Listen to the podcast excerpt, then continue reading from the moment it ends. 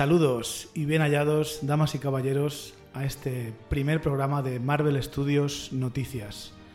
Eh, soy Chevy, me van a acompañar hoy Gio y Jorge en este viaje que vamos a hacer a través de la historia de Marvel Studios, preparándonos para la gran película del año, yo creo, es eh, Vengadores Endgame. Eh, creo que es muy importante para Marvel Studios esta película porque es la culminación de más de 10 años de películas, será la, número 22 y lo que vamos a hacer durante tres programas es repasar las tres fases que, han llevado hasta ello. Eh, empezaremos este programa con la fase 1, empezó con Iron Man en 2008 y terminó con Vengadores en 2012. Este programa se va a centrar solamente en lo que son las películas de Marvel Studios. No es que no me guste más cine, ni, ni, películas de DC, ni Star Wars, pero no quiero abarcar más de lo que puedo. De lo que puedo vamos. Eh, voy a pasar a saludar a mis compañeros. Gio, ¿cómo estás? Buenas, ¿qué tal, Chevy? Un placer contar contigo. Jorge. Buenas tardes y bien hallado. Genial. Eh, pues nada, o sea, mm, básicamente, primero me gustaría hablar de mí para que os hagáis una idea de cómo entré yo en conexión con el, con el universo cinematográfico de Marvel, de Marvel Studios. Y a ver, yo había visto Iron Man, había visto el Capitán América, Thor, las había visto todas y me gustaron, pero no es algo que me entusiasmara, no es algo que dijera soy súper fan. Fue a raíz de Los Vengadores, de la primera, que, vamos, me flipó, creo que la vi no sé si nueve o diez veces en el cine y después volví a ver las anteriores de Marvel y las vi a través de unos ojos diferentes, ya encariñado con los personajes. Y bueno, ahora mismo yo siempre he sido un fan de Star Wars más que nada del mundo y ahora mismo estoy dudando si al igual soy más fan de Marvel Studios de, sus películas. ¿Cómo fue tu conexión con, con el universo cinematográfico de Marvel, Jorge? Nueve veces has dicho, ¿no? Sí, creo que sí. son bastantes. Bueno, a ver, yo empecé con Marvel, bueno, tomé contacto con el universo Marvel me acuerdo, a lo mejor tendría 10 años o algo así, cuando rebuscaba en los kioscos, en las papelerías, cómics, eh, principalmente de Spider-Man, pero ya pues, bueno, me, introduje bastante en lo que era el universo Marvel, quedé totalmente enamorado y no fue hasta más tarde, yo no sé, quiero recordar si con Blade, que empecé a ver ya lo que era Marvel en pantalla o la antigua división, ¿no? Que se encargaba de hacer las películas. Sí, hablaremos un poco de la historia de Marvel Studios antes de fundarse, para ver las adaptaciones que se hicieron antes. A partir de ahí, yo ya mm, tomé contacto, que digamos, con el, con el cine de la parte cinematográfica de Marvel. Pero creo que no fue hasta Iron Man, hasta que yo no, no entré de cabeza. Y ya te digo, Iron Man. Eso fue mi, mi punto de, de inflexión para decir, vale, me gusta este cine y me pongo con ello. Sí, a ver, mi conexión de pequeño, sobre todo, mm, había leído algún cómic, había visto algunos dibujos, pero la serie que realmente me enganchó de pequeño y me enamoró de la mayoría de personajes Marvel fue con la serie de dibujos de los años 90, Spider-Man The Animated Series. Tremenda. Que, bueno, es una serie que salía Spider-Man, pero de vez en cuando llegaba Iron Man, salía Capitán América, y ese, ese tema de crossover, de mezclar personajes, es lo que me fascinó de esa serie y yo creo que es gran parte de la razón por la que Los Vengadores y, todo Marvel Studios me ha, gustado tanto, ese tema de ir mezclando historias. Gio, ¿cómo fue tu introducción a, las películas de Marvel Studios? Pues yo recuerdo que estrenaron la, primera película de Iron Man. Yo no le tenía muchas ganas, más que nada porque el personaje a mí no me llamaba demasiado la atención. Un, tío millonario con una armadura súper super avanzada. La verdad que no me, a mí no me atraía demasiado. Yo soy más de espada y brujería, entonces a mí los superhéroes nunca me habían gustado especialmente. Eh, recuerdo que no me, no me, aventuré a verlas hasta que salió Iron Man 2. Eh, las disfruté mucho, sobre todo la, primera mitad de, la primera película me parece acojonante. Me gusta mucho el, bueno, cómo pasa de, ser el, millonario al, al, héroe. Pero, pero vaya, fue ahí donde me introdujo un poco. De todos modos, eh, a, a Iron Man no le tengo demasiado aprecio, yo estoy más con el Capitán América.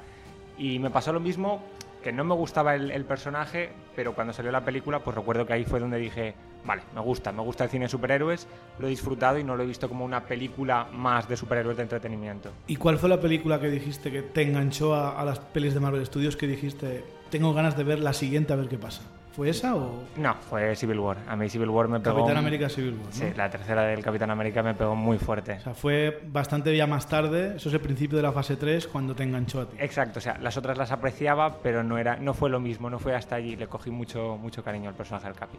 Bueno, está bien, tenemos un poquito de surtido. Yo, a mí me pegó fuerte con Los Vengadores, a Jorge ya desde Iron Man y a Gio eh, ya al final de la, de la, década ya, en 2016, cuando salió Capitán América Civil War. Bueno, pues ahora en breve vamos a, a empezar la historia de Marvel Studios.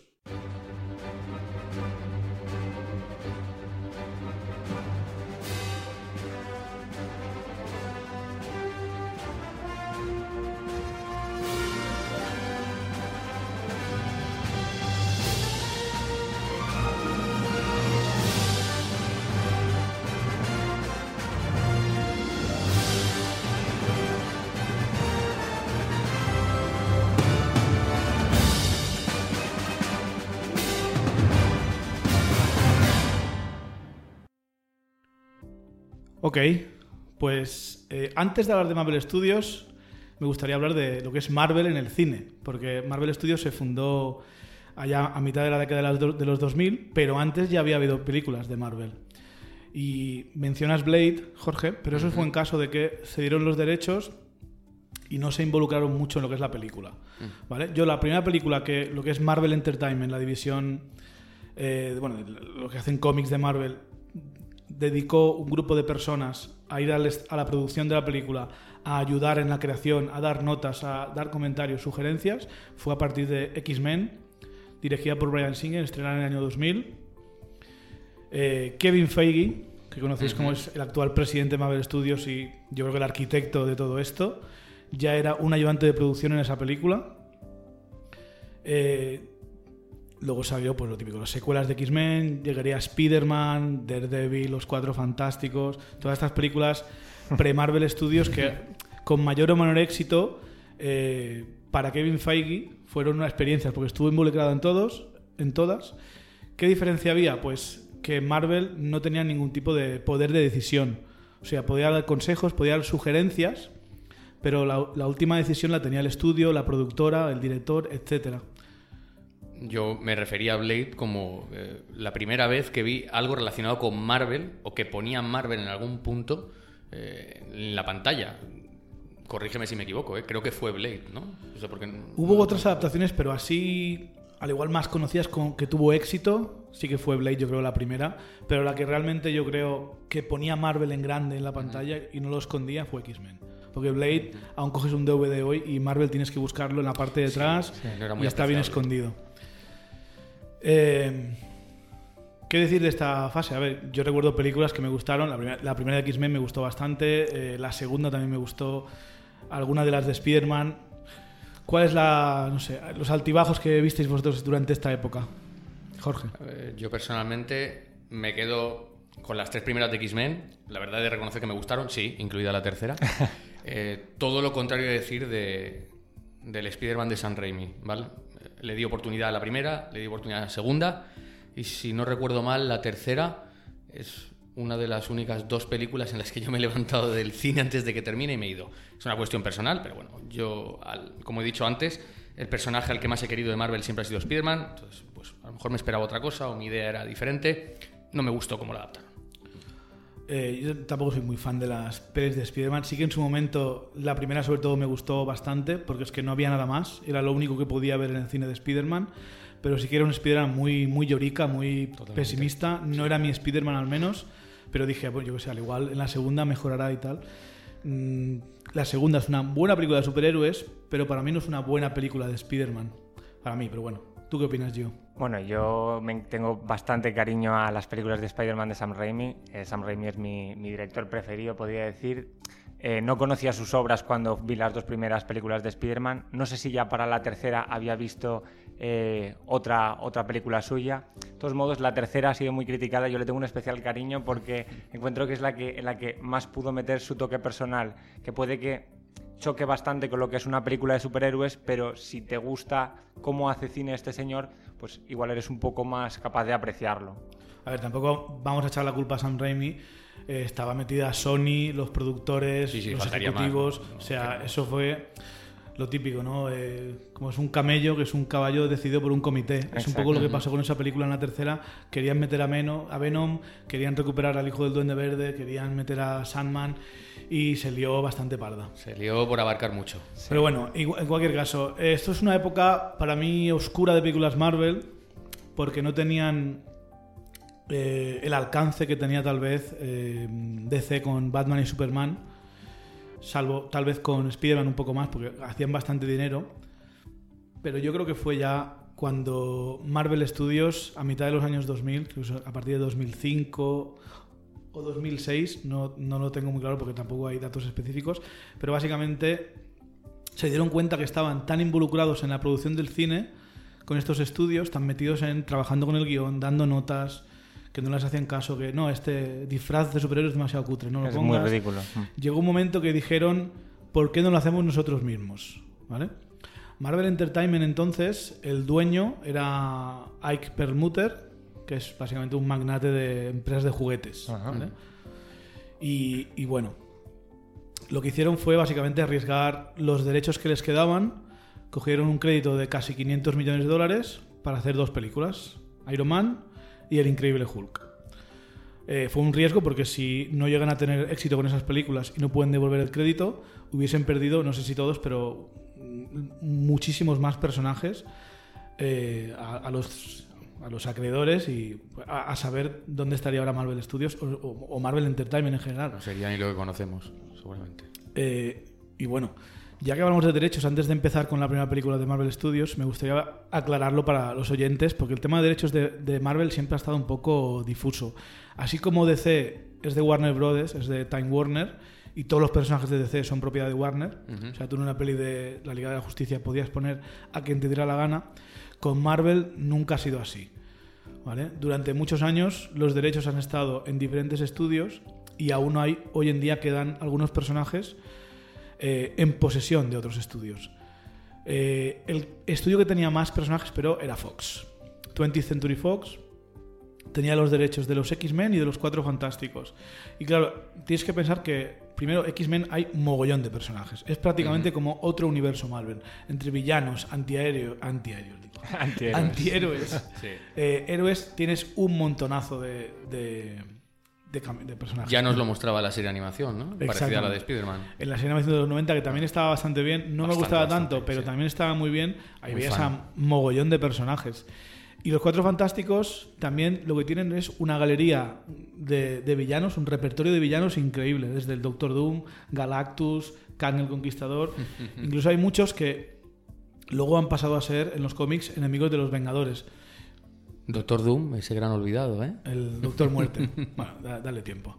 También tenemos ahí a Silver Surfer, Deadpool. ¿eh? Entonces, ¿qué pasa? Bueno, como sabéis, hace un par de semanas eh, Disney ha comprado Fox, entonces en los próximos años todos estos personajes van a volver a casa, Marvel Studios los va a ir introduciendo poco a poco y mientras tengan sentido, así que de esto nos podemos olvidar. Pero aún sigue habiendo estudios que tienen derechos. El más importante es lo que sería Sony. Sony tiene todavía Spider-Man. No tiene un apego a estos derechos tan fuerte como tenía Fox, porque en lo que es tema de merchandising no se lleva una gran parte de ellos. Por eso durante años no habéis visto muchos cómics de X-Men o no habéis visto muchos juguetes de X-Men porque Fox se llevaba una gran parte de, ese dinero. En cambio Sony pues tiene un acuerdo más, más amigable. Por eso hace unos años pudiste ver en Civil War a Spider-Man. Oh, Sony intentó un segundo reboot con The Amazing Spider-Man. Gran momento. O como lo, yo, lo llamo yo, The Not So Amazing Spider-Man. Y bueno, como no tuvieron mucho éxito, mezclado con el, el ataque hacker que le metieron a Sony, que se filtraron todos los emails, pues yo creo que Sony dijo, mira, vamos a intentar lavar la cava de Spider-Man y dejamos que Marvel Studios produzca las películas de Spider-Man y nos llevamos el dinero a cambio de que ellos lo usen en sus películas. Y creo que es un acuerdo que ha beneficiado tanto a Sony como a Disney, pero sobre todo a nosotros, a los fans, de poder ver a Spider-Man junto a los demás superhéroes. ¿Vale? Lo que sí, todo el resto de personajes relacionados con Spider-Man, como son sus villanos, sus amigos, eh, sus héroes relacionados como son Spider-Woman o Black Cat, toda esta gente, sigue siendo propiedad de Spider-Man, de Sony, perdón, y por eso vimos eh, esta pasada, este pasado otoño Venom. Sí. ¿Vale? Venom y ahora van a hacer Morbius y quieren hacer varias películas porque Sony es un estudio, necesita dinero. Entonces, mientras estas licencias que Marvel Studios seguramente no explotaría, pues las explotan ellos. Esas son películas que no forman parte del universo cinematográfico de Marvel y normalmente no vamos a cubrir, pero es para que lo, para que lo sepáis. ¿Vale? Y por último está Universal, que tiene los derechos de dos personajes que sepamos, que es Hulk y Namor. No tienen los derechos para hacer las películas, pero sí para distribuirlas. ¿Vale? Entonces, por eso podéis ver a Hulk en las películas de los Vengadores, pero no podéis ver a Hulk en una película en solitario. Porque si hay, la tiene que distribuir Universal y llevarse el dinero Universal. Sí que visteis la primera de El Increíble Hulk, distribuida por Universal, porque es que Marvel Studios todavía no, no tenía una distribuidora. Aún no lo había comprado Disney. ¿Vale? Y el otro personaje es Namor, el sub- submarino. No sé cómo se llama. Es el Iba a decir, submarino, ¿no? Prí- Príncipe Namor, que para los oyentes puede ser el Aquaman de, de Marvel. De ¿no? Marvel. Sí, si Sería- no lo conocéis, es básicamente un Aquaman. Es, salió antes que Aquaman en este caso, pero es mucho más un antihéroe, es como más un antagonista, más que un héroe. Este tiene más mala leche. No, no habla con los peces, pero. Y también es un mutante, por cierto. O sea, es parte de los Y un X-Men. poquito interesado también es, ¿eh? Sí, sí, o sea. mm, y bueno, yo espero verle pronto, porque tiene, tiene historia con los Vengadores, tiene historia con Wakanda, con Doctor Strange. Yo no me sorprendería que en un par de años lo, lo veamos. Ha habido más personajes del universo Marvel que no sabemos quién tiene los derechos, pero en principio, información pública, esta es la que hay. Eh, porque sí, también Daredevil y Ghost Rider estaban con Sony y con Fox, pero ya están sí, en sí. casa, ya han vuelto. Porque básicamente era, si no haces una peli en X años, los derechos vuelven. Es un poco lioso el tema de derechos, Gio, pero ¿qué te parece a ti toda esta locura de, de vender derechos? Pero es que Me parece que lo tienen un poco complicado para, para traer según qué, qué personajes. Pero bueno, supongo que esto es cuestión de, de tiempo y yo qué sé, supongo que por ejemplo Universal cuando vea que, que nadie quiere hacer películas de Hulk porque lo- ellos se tienen que llevar el, el dinero a la distribución, pues cederá los, los derechos ya por una como buena mucho los vendería. pero es que Universal y Disney no se llevan muy bien. Piensa que Universal, que es de Comcast, fue la que estuvo pujando para comprar Fox. Y al final ha ganado Disney la puja, pagando mucho más. Entonces siempre están un poco picados. Con Riff y Rafe. Sí, es yo no lo veo, ¿eh? es más, mucho más complicado que, que el acuerdo que hubo en Sony, que sí que es más amigable al, al igual, porque les beneficia a los dos, yo creo. Pero bueno, eh, si te estás preguntando por qué vendió los derechos Marvel, pues en los 90 estaba en quiebra, no vendían cómics, Sí. necesitaba dinero, es lo que hay. Todo depende del momento. ¿Vale?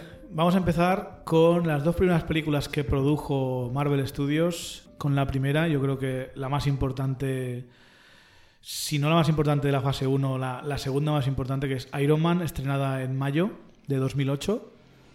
Se gastaron más o menos entre producción y lo que es marketing unos 200 millones de dólares, puede que un poquito más, y llegaron a recaudar casi 600 millones. O sea, triplicar el coste invertido. Vale que los cines llevan un- una parte, pero es en esa época estaba considerado un gran éxito. Sé que hoy en día 600 millones al igual no parece mucho, pero esto es una época pre-China, o sea que el mercado chino todavía no era muy importante. Esto está muy bien. Ya es. Y bueno, tanto gustó tanto a crítica como a audiencia, fue un exitazo. Yo cuando la vi me gustó mucho, creo que la vi dos o tres veces en el cine y llevé a mi hermano, a mi familia a verla y todo. y estoy muy contento. Yo digo, no me enganchó todavía como fue Vengadores. Fui un poco como tú, Gio, de que no me molaba mucho la idea, pero salí bastante contento. ¿Tú, Jorge, cómo saliste? Yo creo, yo salí más contento que vosotros por lo visto. Eh, para mí, por lo que tampoco es que hubiera leído muchos cómics de Iron Man en ese momento, pero hasta donde había leído, creo que la película captó bastante bien lo que es la personalidad de, de Tony Stark. Realmente de incluso parte del trasfondo del personaje. Yo yo lo vi.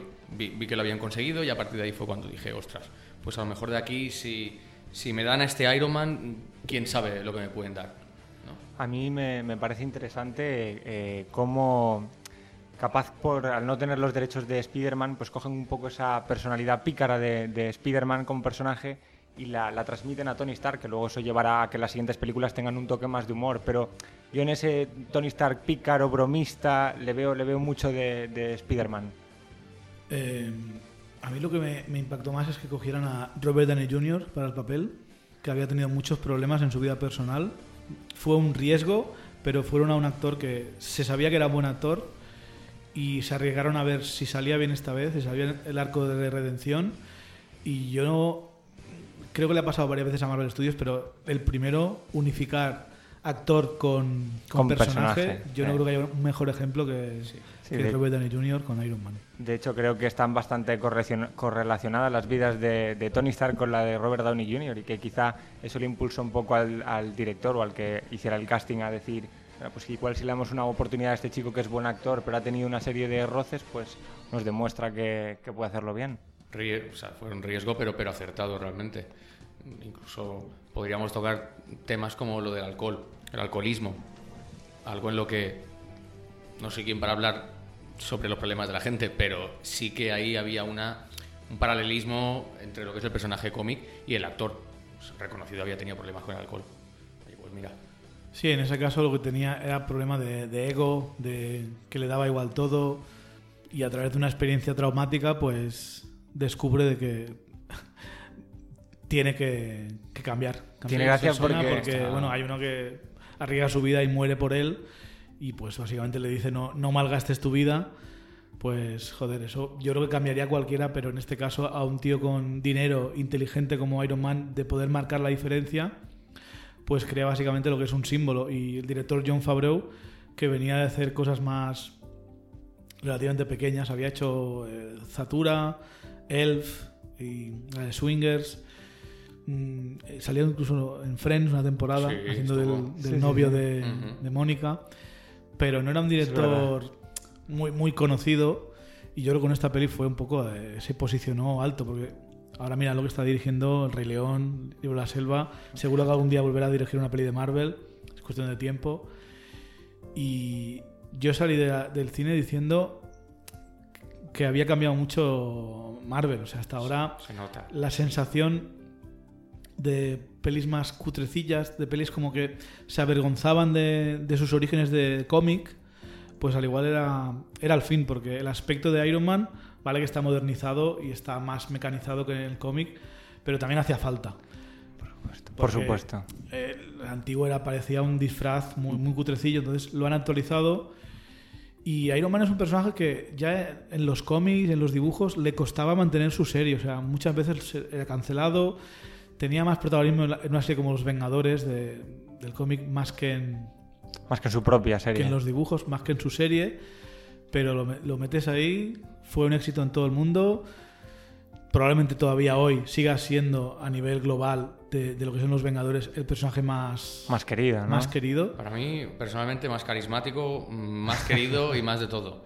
Realmente Iron Man yo creo que ostenta, o al menos para mí, el puesto de, de punto de inflexión donde, al menos para mí, el cine de superhéroes se le toma mucho más en serio.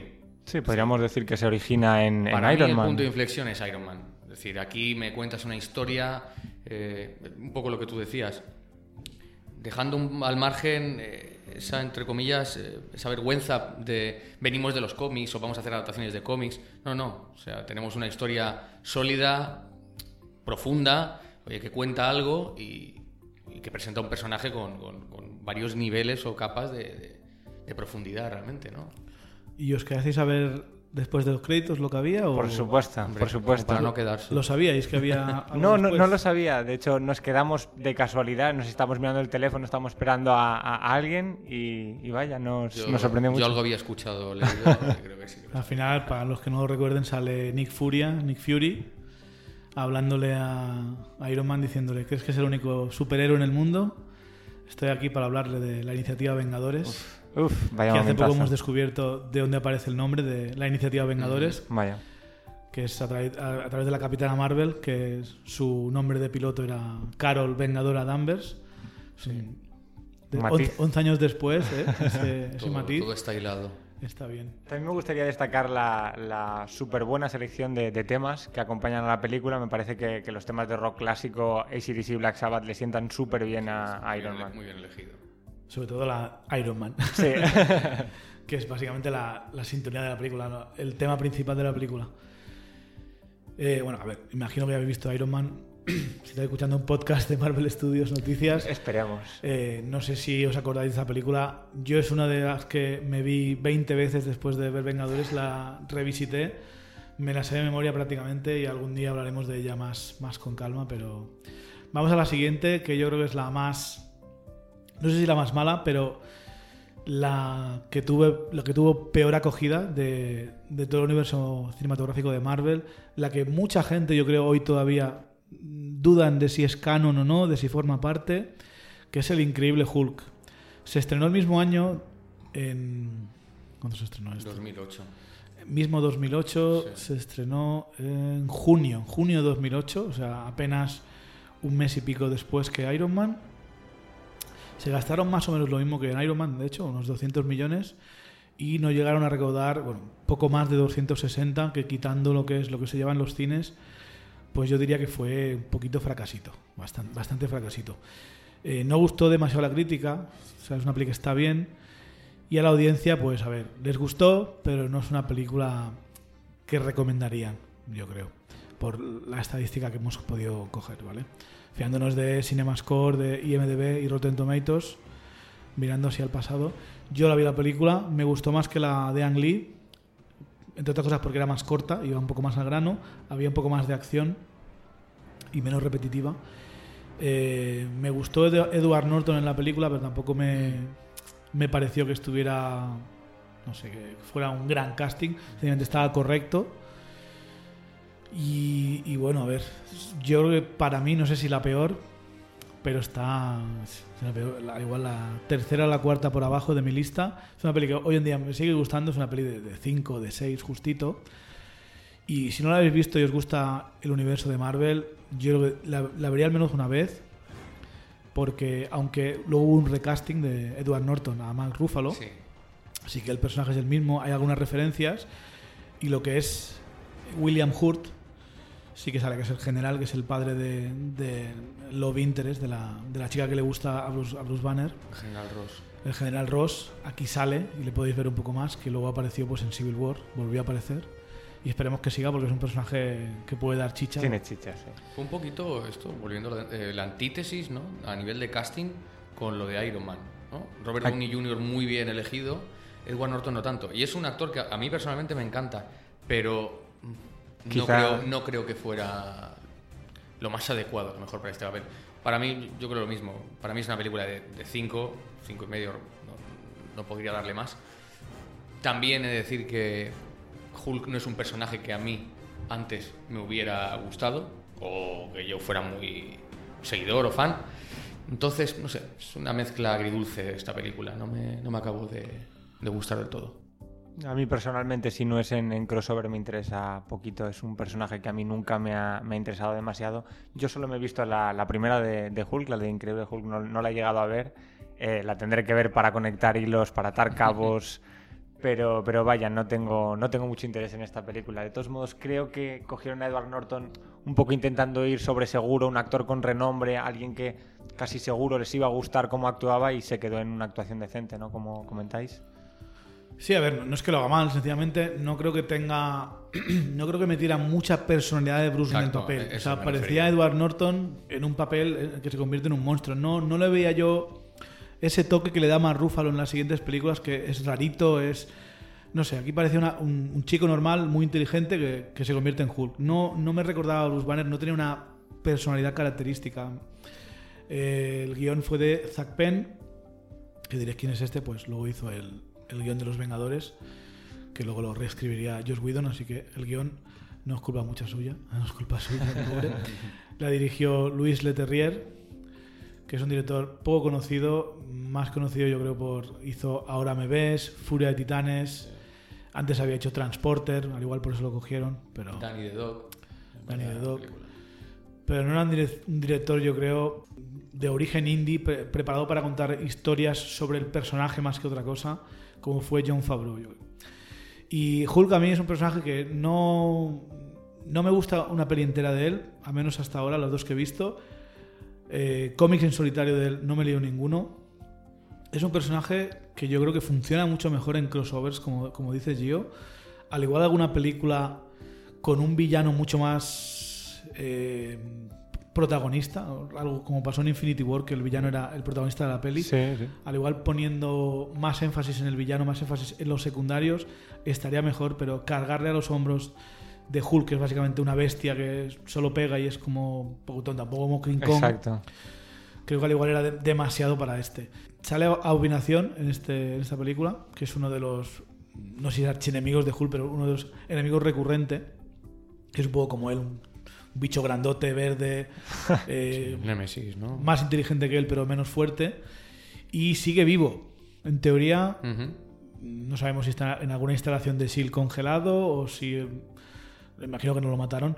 Y es un personaje que a mí me gustaría recuperar si algún día tenemos Los Amos del Mal, The Masters of Evil, que es cuando los, los enemigos de, de los Vengadores de forma individual, ¿vale? Imagínate que, yo qué sé, que es- han- Hacen un, han- han Sí. un antivengadores, un grupo sería, de ¿no? villanos se unen para luchar contra los Vengadores, pues el que suele luchar contra Hulk suele ser Abominación. Y me gustaría que volviera para ser básicamente el músculo del grupo, ¿no? El, el bestia, el que reparte. Estaría bien si lo recuperaran. Imagino Pero- que lo pueden recuperar porque si han recuperado a General Ross, General Ross, pero esperemos que lo recuperen sin Tim Roth. Tim Roth hace cosas maravillosas, pero esperemos que no vuelva como malo porque Bueno, en teoría- tampoco creo que sea lo más adecuado, ¿no?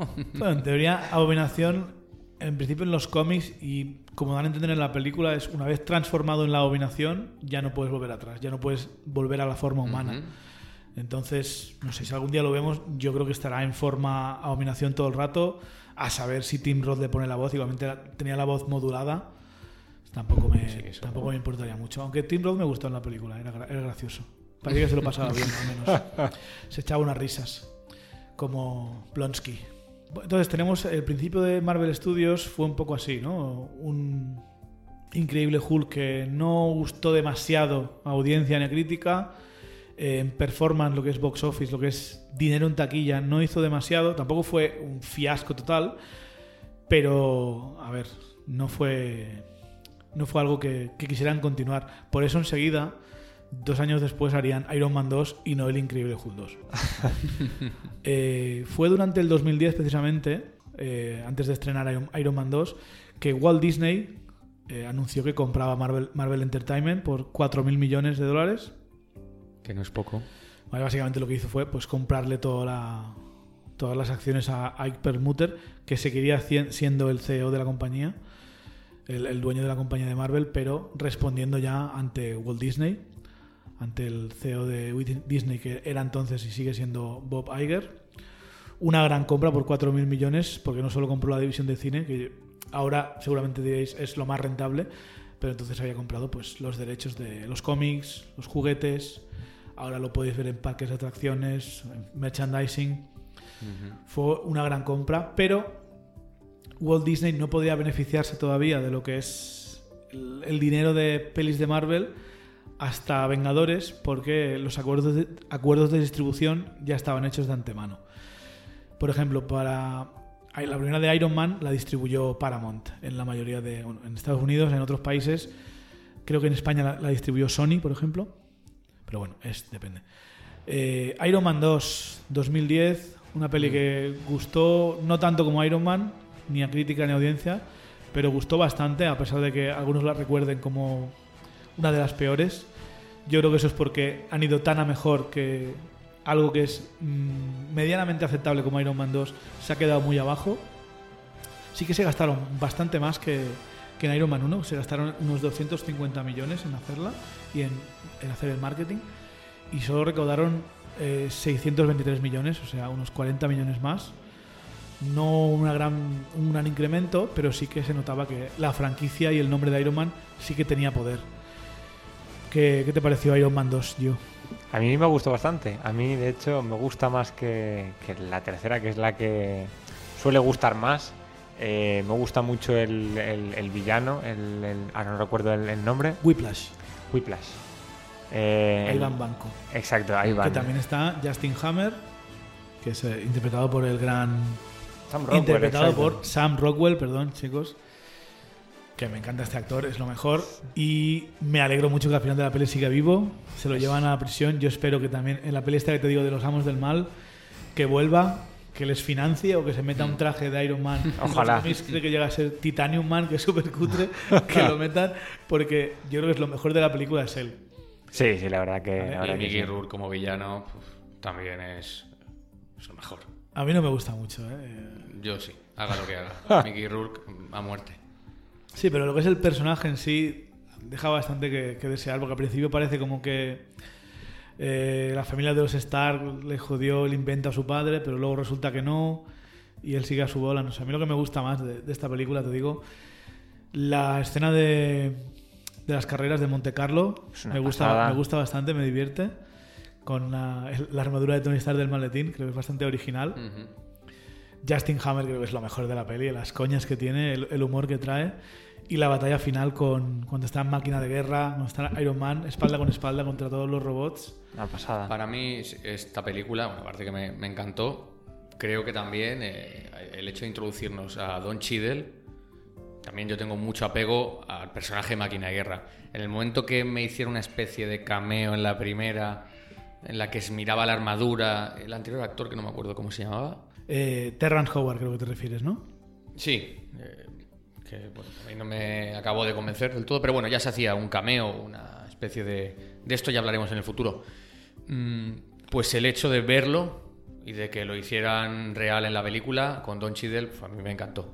Es decir, ver, ver a Máquina de Guerra, me encanta Iron Man, pero muy de cerquita esta Máquina de Guerra, eh, también te lo máquina de guerra mola bastante porque es como la versión hardcore de Iron Man. Man. Sobre todo la- la- el trozo que le empieza a enseñar las armas es muy divertido, el Justin Hammer. Lo va a llevar Que empieza a hacerle publicidad de las armas. Sí, recuerdo el puro. el- Ha- Hablemos un poco del tema del casting, porque sí que es verdad que hubo un cambio. Terrence Howard en la primera, recordemos. eh, a ver, se le pagó más que a Robert Downey Jr. en esa película, en la primera. Imagínate. Claro, en la segunda, cuando vieron que Iron Man realmente, a Tony Stark era lo que vendía la peli, básicamente le dijeron, a ver, tenemos que pagar más a Downey, y a ti tenemos que pagarte menos, porque si no, tal. Se ve que no, no quedaron muy bien, nos llegaron a un acuerdo le- y cambiaron de actor. A ver, eh, entiendo ambas partes, no vamos, a- no vamos aquí a, a rajar de, ni de, De uno ni del otro, No, estamos no. aquí para hablar de cine. Me sabe mal por Terrence Howard, pero yo estoy bastante contento con Don Cheadle. Además, me gusta cómo lo introducen, que está en el, está en el juicio Tony Stark para que entregue la, la tecnología. Sí. Y llega Don Cheadle y le dice: Soy yo, estoy aquí, vamos. ¿eh? No, no, no la torres. No- no me- y básicamente era tanto a Tony como a la audiencia. Y es en plan: Vamos a pasar página. Vamos a olvidar. pasado, y a partir de aquí soy yo. Sí. Creo que solo había estos dos recasting. No ha habido este y el de Mark Ruffalo. Mark Son los Ruffalo. únicos dos recasting que en 11 años está bastante bien. Sí, además creo que no afectan demasiado lo que es la, la película y que no eran personajes que tampoco se les tuviera un especial cariño como para actores, como Sí, para yo, creo- echarles yo creo de que todavía menos. no. Todavía no habían desarrollado. Bueno, Sí, a lo ni mejor se la- había puesto la armadura en la primera. Claro. Ni la empatía con el público. Yo creo que aún no la tienes desarrollada. Sí. pasan dos, tres películas. Exacto. Es que esta es la gracia del universo Marvel es que es como si fuera una serie de episodios eh, largos, Muy largos. pero que caen poco a poco y año tras año. Muy poco a poco. sí. Pues no sé, Iron Man 2. mm, digo, yo creo que está en mi lista de películas de Marvel, está abajo del todo, junto con Thor, el mundo oscuro y el increíble Hulk. Son las tres que menos me gustan, con diferencia. Me siguen gustando, son pelis de 5, de 6. Sí, no son malas que películas. disfruto, pero sí que están muy por debajo de las demás. creo. Aunque no tan por debajo tal vez como esta, que es la siguiente que hubo en 2011, que es Thor. Eh, la primera película con Chris Hemsworth como Thor, Natalie Portman como Jane Foster, Tom Hiddleston como Loki, que creo que es lo más importante de la película, el descubrimiento de probablemente el mejor villano de la fase 1 de Marvel, dirigida por Kenneth Branagh, conocido más por sus adaptaciones de Shakespeare como Hamlet. Y, bueno, a mí Thor cuando la vi me gustó bastante, me lo pasé bien, pero creo no, la volví a ver hasta que no estuvo en DVD, en Blu-ray. O sea, no es una peli que, que volviera a ver como me pasó con Iron Man o me pasaría con Vengadores. Sí que cuando vi Vengadores le pilló un poco más de cariño a Thor, sí que la fue a ver por Loki, por el trasfondo, pero también es una de las más flojitas de Marvel y la mayoría por suerte están en el principio porque han ido de menos a más. ¿Qué te pareció, te pareció a ti, Thor, Jorge? Mm, Tengo sentimientos encontrados con Thor, ¿no? Thor es un personaje que a mí me encanta. Realmente no sé si la adaptación de la primera es, es muy fiel, Pero eh, lo positivo para mí es que con Anthony Hopkins como, como Odín y con Idris Elba como Heimdall, pues ahí a nivel de casting ya me tuvieron pillado. O sea, mi problema es ese, me, me dejo engatusar muy fácilmente. Pero sí, eh, a ver, para mí una película a lo mejor la tengo bastante por encima de Hulk, la increíble Hulk que hablábamos antes. Podría darle a Thor que un seis y medio a lo mejor, algo así. Para que te hagas una idea. ¿Tú, Gio, qué te pareció Thor? Yo Thor la disfruté como un enano. Yo recuerdo el, el humor de ese choque cultural entre los asgardianos y los y los la gente de la Tierra. Eh, yo me, me partía el culo a cada broma. No eran bromas realmente, sino eran pequeños gags, ¿no? Sí. Pero yo recuerdo que me desternillaba. Además, me parece que, que Thor es, es un personaje que lo han conseguido adaptar súper bien. eh, quitándole esa parte tan seca, tan sosa que tenían los cómics y metiéndole ese humorcito que comentaba antes Y quitándole el casco. y quitándole el casco. Ese casco es terrible. Que al principio lo lleva como homenaje. Y al igual es una decisión que molestó a algunos porque le quitaron el casco, que es algo que siempre lleva en los cómics, al menos en el universo Siempre, siempre. principal. Pero mm, es que si no si, mm, si lo vas a hacer y no queda bien, mejor no se lo Exacto, pongas. Exacto. Pero el resto del traje, la capa, la armadura, eso lo mantienen, el pelo. eh, entonces, yo creo que fue una buena adaptación. Pero sobre todo, eh, aparte de Odín como Uf, todopoderoso padre, o sea, me gustó bastante. Pero para mí, Loki fue lo que más me gustó de la película. Una, una locura. Eh, empaticé con él cuando. Personalmente, no, no porque yo sea adoptado, sino sencillamente Un villano adoptado. Eres capaz me metí más en el papel sí. de Loki eh, que en el de Thor. Para mí es que Thor es tanto una peli como de Loki como de Thor. Y al final me alegré de que no lo mataran. Hay gente que dice, no, pues que se cae en un agujero negro y muere. A ver, si el personaje no se ve morir, No caer, muerto. no está muerto. Entonces, para mí esta muerte, que mucha gente dice que Loki ha muerto muchas veces, solo ha muerto una para mí, que es en... En eh, Infinity War. No, en bueno, Infinity War es como muerto de verdad, pero como En- finge morir en el mundo oscuro, En el mundo pero oscuro. realmente no finge morir porque, bueno, no muere porque es que le vemos, no morir. Exacto. O sea, esto no cuenta para mí, eh, morir. Morir es que al final de la peli tú te pienses que haya muerto y en la siguiente salga vivo, que es lo que pasaría en Endgame si de repente vuelve Loki. ¿Vale? Que, no, es- también, también había sido mentira. Entonces sí que es un poco, ya vale con el cachondeo. Eh, la parte sobre todo cuando Loki descubre tocando la... ¿Cómo se llama? El cacharro este que tienen los gigantes del hielo. Cuando lo coge, el cacharro ese de la escarcha, se vuelve azul, se da cuenta de que es un De gigante del- del- de la escarcha. Y, di- Jotunheim. y discute con sí, discute con Odín, se da cuenta que es adoptado, se, se pone emocional, le grita y a Odín le da, pues pierde la fuerza, tiene que volver a descansar, lo que se llama en la mitología nórdica The Odin Sleep, el sueño de Odín. Hmm. Eh, no sé, a mí es una película que me gustó, te digo, sobre todo me gustó más al volver a verla después de Vengadores, ya habiéndole pillado cariño a esos personajes, pero en su momento todavía no, no me atrapó. Eh, ¿Qué tal le fue esta película en lo que es taquilla y tal? Pues a ver, mejor que el Increíble Hulk, pero no tan bien como las de Iron Man. Gustó bastante eh, a la crítica y a la audiencia, no, no tanto como Iron Man, como digo. Es la única película en lo que es el CinemaScore, que es... El CinemaScore, para que no lo sepáis, es cuando cogen a la audiencia americana al salir del cine y le preguntan que vote en la película. O sea, En es- caliente, ¿no?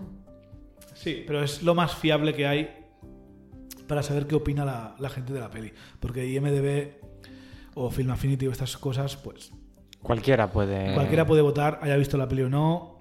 Si- lo típico, si no le gusta la peli le meten un 0, si le encanta le meten un 10. Cinemascore también sirve para... eh, es como...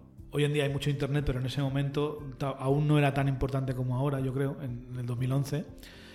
Pero una peli con un B+, un B+, que es no es muy buena, o sea, es una peli que está bien, pero no es demasiado buena. Lo suyo es tener una A o una A+. Y básicamente es la única de Marvel Studios de las 21 que han sacado que tiene una Esa B+. nota. Es la nota más baja. Y esto lo que hace es, se supone que se da a entender que cuando tú le recomiendas una película a un amigo, le vas a recomendar más una película que tenga pues, una nota más alta que esto. Y es un indicador para los estudios que la película no ha tenido una acogida tan buena como esperaban. ¿Vale? Pero si nos fiamos de IMDB y de Rotten Tomatoes, no es, no es una peli mala, es una peli que está bien y ya está. Se gastaron unos 200 millones, recaudaron unos casi 450. O sea, una performance aceptable, bastante bien. Suficiente para garantizar una secuela, eh, pero no para tirar cohetes como fue con Iron Man. Pero bueno, le fue mejor que la siguiente, que tenemos ya la introducción de Capitán América en el primer Vengador. La primera peli de Marvel que le pusieron el subtítulo en, el- en lo que es el nombre de la peli. Se lo pusieron más que nada porque en algunos territorios, como en Rusia, la peli directamente se llamaba El primer Vengador. Por la Capitán América no es una peli fácil de, de promocionar fuera de Estados Unidos. Aquí en España yo creo que más o menos por, yo imagino por videojuegos, cómics, dibujos, sí que sabíamos quién era el Capitán América. Pero hay otros sitios del mundo que pues que no, y claro, era una peli Capitán América, pues complicado, ¿no? Es como por ejemplo, aquí se llamó a American Sniper, aquí se llama el francotirador, y en Sí. teoría sería el francotirador americano. Por si las barras y estrellas en el traje no, no le delataban, Sí, ¿no? sí, no quedaba claro. No, pero- Tema patriotismo. Y, y bueno, se estrenó en 2011, en julio. Se gastaron un poco menos que Thor, 180. Recaudaron bastante menos, 370. Eh, gustó más a la audiencia, no tanto. Bueno, gustó más a la audiencia, no tanto tal vez a la crítica, más o menos igual eh, que Thor. A mí, probablemente, entre Thor, el Incredible Hulk y Capitán América, yo es la que más cariño le tengo. No creo que sean tan buenas como Iron Man. No, no creo que sea tan buena como Iron Man. Sí que me gusta más que Iron Man 2. Pero le tengo mucho cariño a esta película. Eh, dirigida por Joe Johnston, que es el que había hecho de, de Rocketeer. Había trabajado con George Lucas en, las- en la trilogía original de Star Wars. Eh, es una película que, pues, yo creo que te enamora de- del personaje de Steve Rogers. Porque le ves ya siendo un esquifío, siendo un poca cosa. En los años 40, que quiere ir a la guerra, quiere ir a, a luchar contra los nazis, pero no puede porque tiene un mogollón de enfermedades, porque es un poca cosa, Es un cuerpo escombro. hecho mierda. Pero le ves ya eh, defendiendo a los demás, o sea, metiéndose en vereda, aunque le parten la cara. Para mí lo bueno del Capitán América es eso, ya, ya es un héroe antes de, Antes de- de que le den el suero que le convierte en un soldado. Y además yo creo que de los personajes americanos como son Tony Stark, Máquina de Guerra que es eh, James Rhodes y yo qué sé, Sam Wilson, yo creo que el menos patriótico de hecho yo creo que es Capitán América porque es que no habla de, de Estados Unidos, No, no, no. habla de Viva América, de todo esto no habla en las películas, lo que representa es el ideal americano de esa época, de, de luchar por los demás, de luchar por la verdad, algo que se ha quedado muy anticuado y que en esa peli consiguen recuperar porque está ambientada precisamente en la Segunda Guerra Mundial y que claro, cuando llega a la actualidad, ese contraste de cultura es lo que le hace como... También un poco como Thor, que es pez fuera del agua, Exacto. pero es eh, el hombre fuera de su tiempo, ¿no, Jorge? Bueno, sí, yo la verdad que no tengo, no le tengo tanta estima como vosotros por lo que puedo ver. Independientemente de que el personaje no sea el que más me guste, ¿vale? Yo ese cariño al Capitán América no se lo tengo, porque ni sabía de él antes, cuando lo descubrí tampoco me llamó mucho la atención, pero a nivel ya de fabricación del héroe hablo, ¿eh? Sí, estoy de acuerdo con todo lo que decís vosotros, es cierto, pero a mí ya como película no, no me, eh, para mí está de las más bajitas. Lo que más me gustó de la película es Red Skull, así que imagínate que es el único personaje que conectó conmigo, ese mar- maravilloso Hugo Weaving como Red Skull. Eh, no sé, por diferentes razones. No sé si fue la ambientación conseguida de según qué manera. Había algo que que no me acabó. Necesaria, sí, es necesaria porque te da pues como una por dónde va a ir el universo, es como un poquito completar la antesala, como digo yo, el vestíbulo de lo que va a venir. Es necesaria, evidentemente, pero a mí como personaje no. Eh, pues, a ver, el Capitán América para mí hasta ahora ha sido mi personaje favorito de- del universo de Marvel. Ahora estoy un poco cambiando de, de parecer. Creo que me estoy, me estoy preparando para decirle adiós porque temo por su vida en Vengadores Endgame. Ya veremos qué pasa. Pero vamos, eh, le tengo un cariño increíble al Capitán América. No tanto en esta peli. Esta peli me gustó, pero no la fui a ver más veces. No, no, no me, me pareció lo mejor, ¿vale? Todavía. Sí que cuando vi Los Vengadores también es una de las que vi una vez y otra y me encariñé más con, con Steve. Pero sí que, sí que me gustó y lo recuerdo con cariño. Y fue importante para las escenas clave de Vengadores para entender de dónde venía él. Bueno, yo creo que, que difícilmente eh, yo me iba a encariñar con un personaje como este. eh, no me atraía nada, además yo soy cero patriótico y no soy estadounidense, por lo tanto estaba como súper fuera de mi, de mi alcance. Y creo que lo han trasladado súper bien al cine porque, bueno, más allá de como peli de superhéroes me parece que funciona, creo que como película bélica también tiene ciertos momentos en los que funciona muy bien. Y bueno, Steve Rogers mola, mola muchísimo, o sea, es, es el héroe por antonomasia sin, sin ser patriótico. Yo, yo no sé si es inconscientemente porque sigo viendo a Chris Evans como la antorcha humana. Que por cierto no hemos hablado de los cuatro fantásticos, pero bueno. Sí, es verdad, repitieron un casting, pero bueno, el Antorcha Humana era más, más jovencito, más esquifío. Sí. Aquí tuvo que ponerse cachas. Fuertote. Que cuando sale de la máquina esta convertido en super soldado, mucha gente pensaba que, que eso era el efecto por ordenador, que eso era falso. Yo, yo recordaré siempre el, el ver el efecto por ordenador de la cabecita grande, cuerpo chico, era, era un poco ridículo, la verdad que sí. Pues yo creo que lo hicieron bastante bien, yo creo que Sí. quedó bastante bien, ¿eh? Yo, yo no... A ver, se notaba, pero bastante, bastante bien. No, me- no me molestó. La También- dejaremos en un necesaria y ya está. También, Bueno. también cabe destacar, eh, aparte de Cráneo Rojo, de, de Red Skull, Sí. que yo creo que está ba- bastante bien. No es algo memorable, pero. está Bien logrado, bien. pero bien tenemos logrado. la introducción de la primera gema del infinito, Ujú. el Tesseracto, que no, no sabíamos que era una gema entonces. En los cómics no es una gema, pero aquí la, pues, la convirtieron. También es que en el cómic el cubo es un poco como una especie de lámpara del genio que hace lo que quieras. Ah, vale. Y aquí lo convirtieron en una fuente de energía ilimitada, que sí que es más lo que es la gema de- del espacio, yo creo. Entonces lo, lo hicieron bien. Eh, también me gusta Hayley Atwell como Peggy Carter. Uf, me encantó, me encantó. Sí que me entristeció mucho el final de la peli cuando se tiene que, que hundir en el hielo. Vale que yo sabía que y saldrían Vengadores, eso lo tenía muy claro, pero Muy, su, su vida como es en ese momento se acaba. O sea, sus amigos, su todo lo que él conocía. la chica con la que ni siquiera había podido salir todavía. Y recuerdo que me cayó la lagrimilla en ese momento, a pesar de que todavía no, no estaba muy encariñado con el personaje. Sí que es un momento muy emotivo y, y luego veremos a Hayley Atwell de, de mayor en, en otras películas y de- también da más pena todavía. Porque, Vaya, mucha lástima. porque es- por mucho que siga vivo y, y tal, pues es como volver a empezar de nuevo la vida y no sé, me, me dolió bastante. También la pérdida de Bucky. Yo sí que no tenía ni idea de, de que Bucky era el soldado de invierno. Yo tampoco. yo y... lo desconocía. Fue una revelación bastante, bastante chula que descubrí en El Soldado de Invierno. No, no me lo esperaba.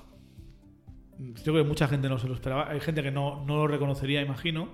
Pero yo que sí que había visto muchas veces La, el la Capitán película, América. sí que dije, hostia, por eso estaba el, el Zola toqueteándole ahí. O sea, tiene bastante, bastante sentido. Y bueno, llegamos a, la primera película ya así distribuida y el marketing hecho por, Disney. Creo que la, bandera que puso Disney en, el cine en, el año 2012, lo, con Los Vengadores, eh, se gastaron unos 300 millones de dólares, bastante más que, que las demás. Recaudaron más de 1.500 millones de dólares, una burrada. Hasta ese momento solo Avatar y Titanic habían hecho más dinero. O sea, fue un exitazo. Y bueno, eh, gustó tanto a crítica como a audiencia, fue un exitazo.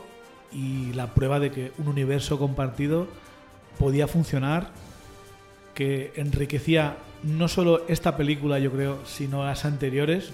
Porque lo que te digo, volver, volver a ver las anteriores mientras me calentaba para la próxima de Iron Man 3, que fue la siguiente, pues fue algo que disfruté mucho, aparte de ver un mogollón de veces en el cine Vengadores, ya, te- ya os he dicho.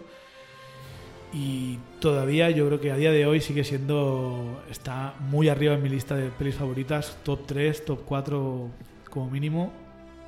Los Vengadores me encantó. Gio, Eh, a mí me parece que siempre funciona hacer un crossover, siempre mola mucho ver varios personajes eh, de distintos, bueno, del mismo universo, pero de distintas historias, cohesionarla en una, en una sola. pero esto en el cine no, no se había hecho nunca. No, no, es, es la primera vez que se hizo. Todos lo conocemos, pues yo que sé, tenemos ejemplos en los videojuegos, en, en los cómics, ya, ya había funcionado, entonces creo que es la primera vez que se hacía y fue un poco una, si me permite la expresión, una sacada de merienda eh, ante el cine de superhéroes, es decir, pues aquí estamos y va para largo. Además, yo creo que alguien que había visto al igual Thor solo, o solo Iron Man, que imagino que fue la mayoría de la gente, Sí.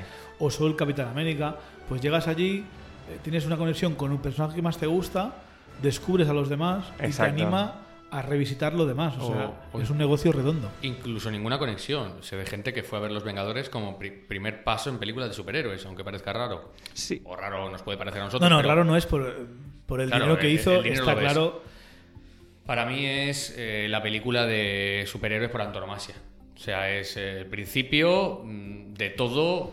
Vale, hubo antesalas o hubo mm, lo que nos estaban preparando para ello, los que estábamos más metidos, pero realmente es la película de superhéroes y a día de hoy para mí lo sigue siendo, por mucho que luego me diréis Infinity War o las, las más nuevas. Esta es la película de superhéroes. O sea, para mí, y, y lo seguirá siendo por mucho tiempo, me imagino. Eh, a ver, yo recuerdo ir a verla con, con un amigo mío, con Mate, que esperemos que en otro programa lo conozcáis. Y estábamos los dos con bastantes ganas porque la prensa, eh, las críticas, la ponía todo el mundo muy bien. Los últimos trailers que yo vi, no, los trailers no creo que no hacían justicia a las películas, eh, a, a esta película en concreto. Los trailers no, todavía no, no vendían bien la película, pero sí que había unos cuantos spots que me hicieron venir ganas y fue verla una vez y creo que el mismo día o al día siguiente ya la vi otra vez y no sé, no sé, creo que la vi cinco o seis veces en, en el mismo fin de semana. Me flipó la película de principio a fin. Creo que Josh Whedon hizo, hizo lo imposible. Incluso Ojo de Halcón, que sí que hay mucha gente que no le gusta mucho el personaje. Porque además la, la primera mitad está como controlado por Loki. Pero hasta Ojo de Halcón me gustó con cómo dispara Sí. las flechas en plan flipado Uf, sin es mirar. una, una pasada. La batalla final, el tercer acto, creo que es uno de los mejores tercer actos del cine. Aún hoy todavía sí. yo creo que se mantiene bastante bien. Hay alguna- algunas escenas que se notan los efectos que han pasado el tiempo y tal, pero en general se mantiene bastante bien. Eh, la muerte de Coulson, un momento importantísimo Muy tanto épico. para los Vengadores como para nosotros, que la habíamos conocido y no hemos hablado de él, de- en Iron Man 1, en Iron Man 2, en Thor. Era nuestra conexión, ¿no? Era conexión, nexo entre las películas anteriores. sí. Al, al igual que Shield, ve- veíamos el Helicarrier, el, el helitransporte de Shield, que eso era algo flipado que había visto en la serie de Spider-Man. Ni se me pasó por la cabeza que iba a ver el Helicarrier Que alguien pudiera hacerlo. ¿eh? en la primera película de Vengadores. Además que lo hacen más o menos que te lo crees, ¿vale? Sí. Está entre la realidad y la ficción, con las turbinas. Eh, Loki, que digo, "Uf, que Loki no, no es muy poderoso Loki para luchar contra todos los Vengadores, pero claro, les vuelve contra ellos mismos primero. Usa sus herramientas. Muy Es inteligente. magnífico. El Hulk, Hulk a un nivel técnico increíble. Hay, hay escenas que incluso parece real, con Sí. el parecido de Mark Ruffalo, que eso también fue un acierto. Ese es el Hulk. no lo anterior. Además, un Hulk en el que te lo pasas bien. Es que yo creo que el problema de las anterior- anteriores pelis de Hulk y la Era serie un, de televisión. un Hulk un poco enfadado siempre, ¿no? No un Hulk que, que con No, el enfado un hace humor. Muy, muy llorón, muy. "Ah, soy Hulk, no tengo más remedio, matad, pe- disparadme. En esta se lo pasaron bien con Hulk. Es en plan, vale, es triste el tema, pero ya vale de lloriquear un poco, ¿no? Vamos a pasárnoslo bien. Vamos a, eh, a coger a Hulk, a coger a Iron Man, a coger a Thor, Capitán América, la Viuda Negra que la metieron allí, que en Iron Man 2 salió y no hemos hablado de ella, porque es que su introducción en Iron Man 2 a mí no me gusta demasiado. Yo creo que es aquí realmente donde Sí. brilla su conversación con Loki, cómo le saca su plan La información. haciéndose la débil y luego, no, no, sí, era, era todo mentira. Gracias por, por la colab- colaboración. cooperación. Sí. El ataque final de los Chitauri, también muy bueno. Muy chulo. La combinación de unos u otros, como, también cómo está montada, cómo vas viendo cómo todos colaboran con todos para hacer lo que es la defensa. Vaya, además Está- es que consiguen desarrollarte a la viuda negra y a Ojo de Halcón de- en un mismo hilo de historia eh, y además bastante bien, yo creo que funciona. Eh, tú comentabas antes que a la gente no le había gustado demasiado Ojo de Halcón, yo le tengo un cariño especial, creo que es el más humano y, o el humano más poderoso realmente. Bueno, Tony Stark está ahí, ahí porque tiene una super armadura, pero quiero decir que todo lo que hace lo hace por destreza y por maestría. No, no, o sea, a joder, con donde pone el ojo, pone la flecha, la bala, lo que quieras. O sea, Mm. le das un arco de puta madre y bueno, te la lía parda, como puedes ver. Él mismo lo dice, solo necesito un ojo y una flecha. Sí, eso es una mala traducción, pero de- del inglés, ¿eh? Porque realmente en inglés dice lo que necesitas es una distracción Y en y, eyeball. y, una ojo, y un ojo, que es lo, un que, ojo, sí. lo que le consigue cogiendo al alemán este El- Sí. para poder abrir y coger el, el- el iridio. Eso es una- un error de traducción, pero bueno, que no, no queda mal. Pero es una cosa curiosa, cuando la vi en versión original dije, ah, ahora tiene más sentido esto. Eh, Brutal la escena de, de Loki entrando en, en medio del. Con el trajecito en una Austria. Pasada, ¿eh? Uy, Níquel, ¿eh? Muy buena. También cuando se pelean por primera vez Tony Stark y Thor, Uf, es, es brutal. Es, favoritos de la es película. brutal, ¿eh? Cuando sustrae a Loki de la nave, se lo lleva aparte, los otros ¿Sabe vuestra madre que vestís con sus ropajes? Sí, eso es buenísimo. Está muy bien. Le, le pega un tortazo, le pega un cabezazo eh, Iron Man a Thor y dices, no le hace nada. Thor se lo pega a Iron Man, le deja el boquete El bollo. frente, y así das a entender a la audiencia que esto no es solo un tío con un martillo, ¿no? Que es, que es un puto Es un dios, dios. del trueno. Está muy bien. Luego llega Steve Rogers con el martillo.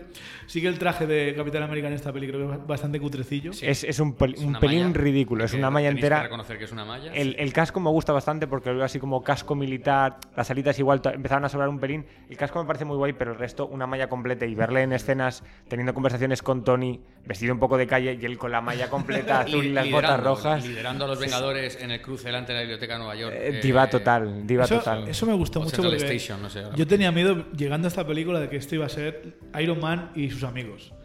Porque Iron Man tenía, eh, era el que había tenido más éxito en sus películas y los demás no tanto, pero me gustó mucho cuando al final llegan, se reúnen y Iron Man le dice a Capitán América, eh, da las órdenes.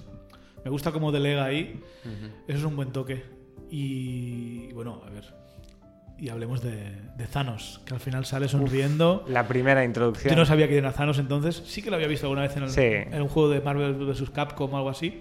Pero no sabía quién era quién era hasta que vi esta peli. Me interesé por él, me empecé a, ver, a leer un par de cómics y tal.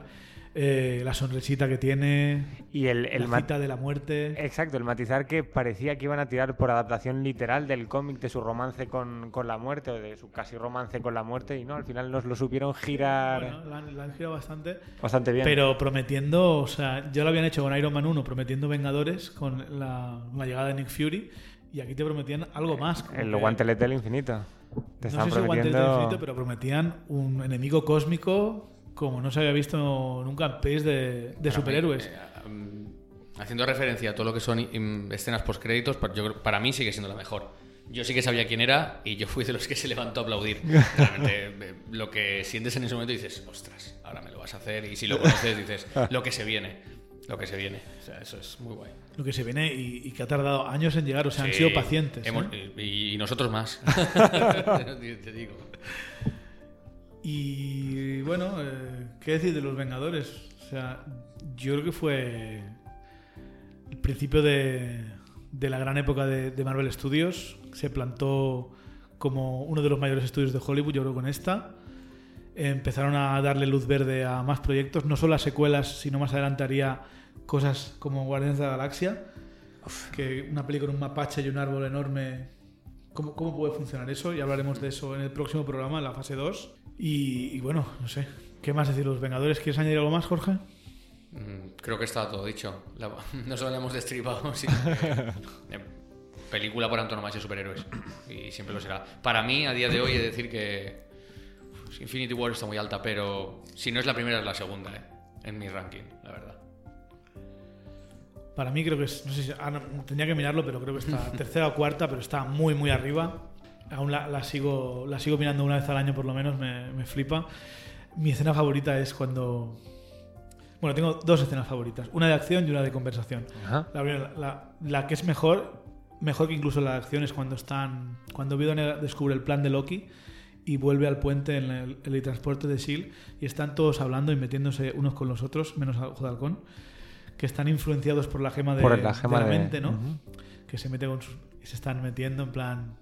Capitán América le dice a Tony Stark: Solo luchas por ti mismo, tú no eres un héroe, deja de fingir serlo. Oh, ya sé, ya sé por dónde Tony van los Stark le dice, eh, un héroe como tú, eh, ¿qué tienes de especial? Todo lo especial que, que tienes tú viene por una, botella, por una, probeta. sí. O sea, metiéndose ahí en el fondo. Bruce eh, Banner con el cetro cogido. Yo, matizar, matizar la escena de, de cuando ya se ponen más farruquitos, que empieza, ponte el traje, ponte el traje, sí. hasta que de repente suena que hay peligro y le dice, ponte el traje, ponte el traje, como en- haciendo referencia a póntelo que hay que luchar ya. Pareció cojonudo cómo pasan del pique al- a la realidad, me pareció un, un toque súper bueno. esa escena yo creo que es una de las mejores que ha hecho Marvel Studios. Sí, sí. De, de conversaciones entre los superhéroes que están todos de mala leche, rajando uno del otro. Muy, muy buena. Y, y cómo acaba, o sea, genial. Y la segunda, la de acción, yo creo que todavía una de las mejores. La escena que. El plano secuencial, que empieza con Ojo de Halcón pasada. disparando a, a uno de los Chitauri, continúa cayendo, que se ven Iron Man y, y Y Capitán Thor. América Claro, eso es lo que me refería. luchando juntos. Antes con lo del montaje, que vamos viendo a todos luchar unos con otros, las Una parejas pasada. van cambiando. Sí, Exacto. sí, y sí. Eso acaba con. Thor y Hulk destruyendo los dos un, un bicharraco de esos, un leviatán de esos. Eh, esa escena. Y Hulk dándole una espantada que lo otra contra una Sí, es, pared. es- es brutal como, Porque se habían peleado al principio y estaba picado Sí. todavía. como van delegando órdenes. eh, vosotros cubrid esta zona, vosotros tal, y tú Hulk que destruye, smash. Es- ese, ese discurso de Rogers, eh, cuando da las órdenes, joder, sube Legolas, yo te llevo. Y, eh, Tony Stark. y la banda de, de Vengadores, las- la, la música, el tema principal, que hoy todavía lo seguimos escuchando. Es lo mismo reversionado, con diferentes instrumentos añadidos. Alan, pero- Alan emociona Silvestri, igual. yo creo que el, Sí. seguramente el más importante de todo, de todo Marvel, que creo que es una de sus cosas pendientes, poner temas de héroes más importantes, no más, más memorables, así como el Caballero Oscuro Superman tienen uno. Sí. Creo que a los héroes de Marvel les falta ese Eh, toque. En solitario te Sí, refieres. en solitario. Pero creo que el de los Vengadores es Mm. Es una locura, sí. poner los pelos de punta cada vez que veo un tráiler. Pero bueno, aquí acaba el programa de hoy, que vamos a hablar de la fase 1, repasando un poco la historia de Marvel Studios. Continuaremos en el próximo programa hablando de la fase 2, que empezó con Iron Man 3 y terminó con Ant-Man. Una fase marcada por el crecimiento, yo creo, de Marvel Studios eh, dentro de la propia Marvel Entertainment y que acabaría pues ya en Civil War pues con la separación de las dos entidades que es bastante interesante. Lo veremos en el próximo programa.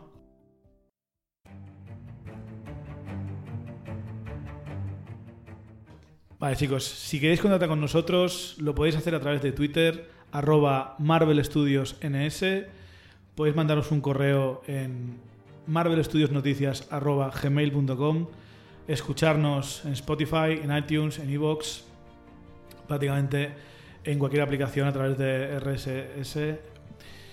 Y bueno, muchas gracias Gio por estar aquí con nosotros. Encantado, el placer es mío. Muchas gracias Jorge. Un placer, Chevy. Hasta la próxima. Y nada, espero que os haya gustado. Volveré muy pronto porque quiero tener estos tres programas listos antes de que llegue Vengadores Endgame. Mm, No voy a cubrir Vengadores Endgame hasta que no llegue porque creo que estamos todos muy susceptibles a spoilers ya. Ya nos centraremos en la película cuando llegue y hablaremos de ella largo y tendido. Nos vemos en el próximo programa. Muchas gracias por escucharnos. Soy Chevy. Un saludo.